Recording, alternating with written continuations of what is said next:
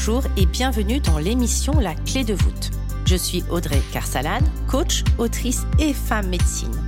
J'aide les entrepreneurs du nouveau monde à développer leur business les pieds dans la terre et la tête connectée aux étoiles. Un lundi sur deux, seul ou accompagné d'un invité, nous parcourons des chemins de vie puissants et singuliers, des réflexions vers une nouvelle vision du mot entreprendre en participant à l'éveil des consciences. La clé de voûte, le trait d'union entre le monde visible et invisible de l'entrepreneur conscient de ses actions et à l'écoute de son intuition.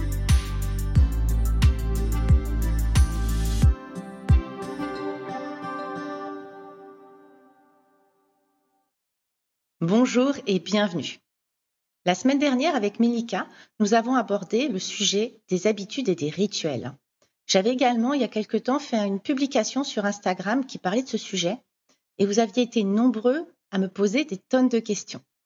Ce sera donc le sujet de ce jour. Alors juste, qu'est-ce qu'une habitude?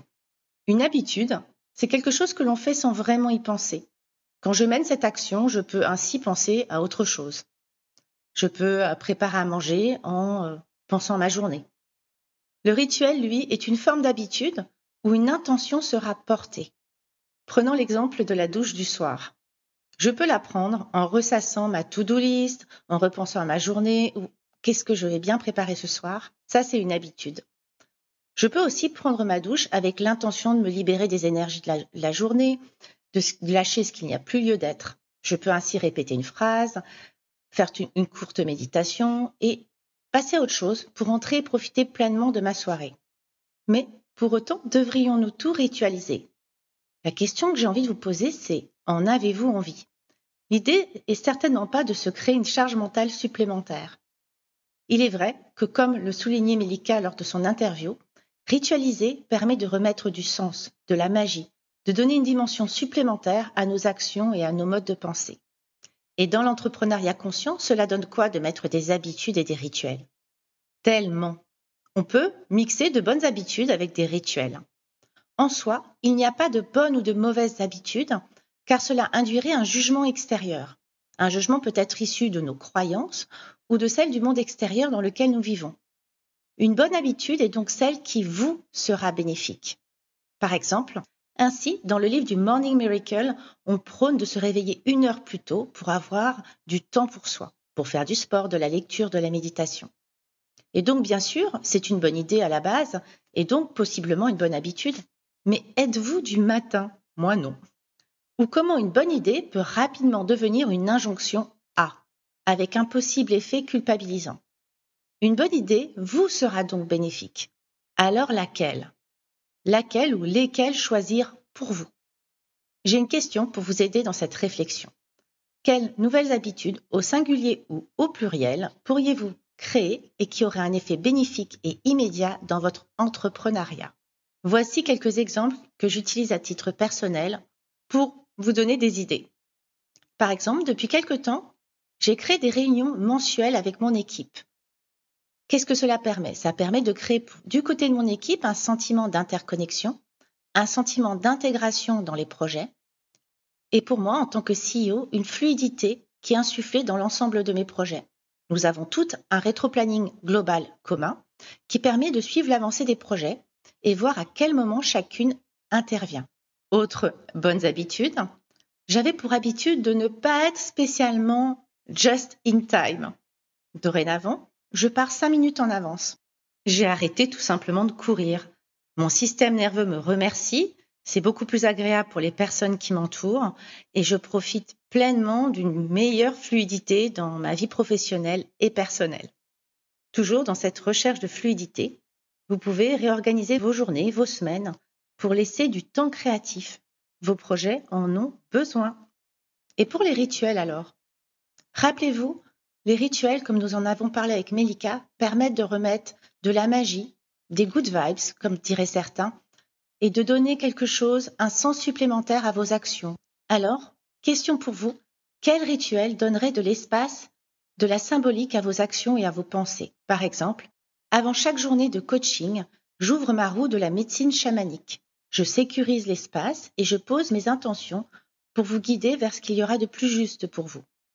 Je crée un espace intime et magique. Chaque soir, je prends quelques minutes pour me libérer de la journée, pour prendre le temps de regarder tout ce qui s'est passé de bénéfique et pour remercier mes guides et co-créer avec mon double énergétique. Cela peut être aussi tout simplement de vous souhaiter une bonne journée et de poser vos intentions avant de démarrer celle-ci.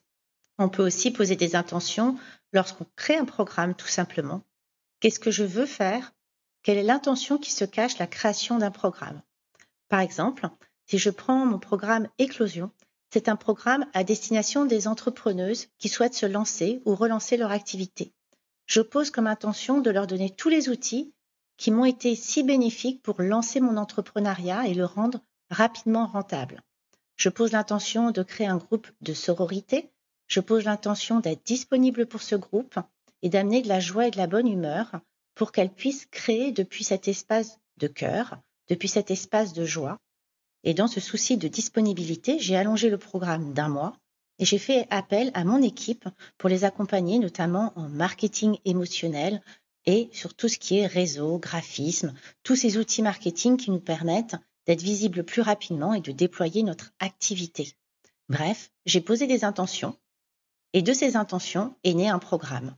Vous pouvez aussi tout simplement mettre l'intention et le rituel chaque semaine d'aller vous promener en forêt pour vous ressourcer. Du coup, cette intention sera présente tout au long de la balade et vous irez vers tout ce qui pourra vous ressourcer. Ça peut être des câlins aux arbres, marcher pieds nus, s'exposer quelques minutes au soleil. Quoi qu'il en soit, l'intention est posée.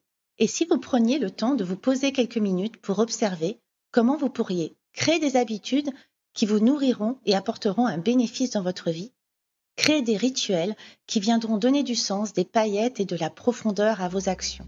Notre monde en a besoin. Je vous remercie de votre écoute et je vous donne rendez-vous à la semaine prochaine. J'espère que cet épisode vous aura plu. N'hésitez pas à le partager à des personnes qui veulent elles aussi créer les pieds dans la terre et la tête connectée aux étoiles. Retrouvez l'ensemble des informations et des liens dans le descriptif de l'épisode ainsi que sur mon site audreycarsalade.com.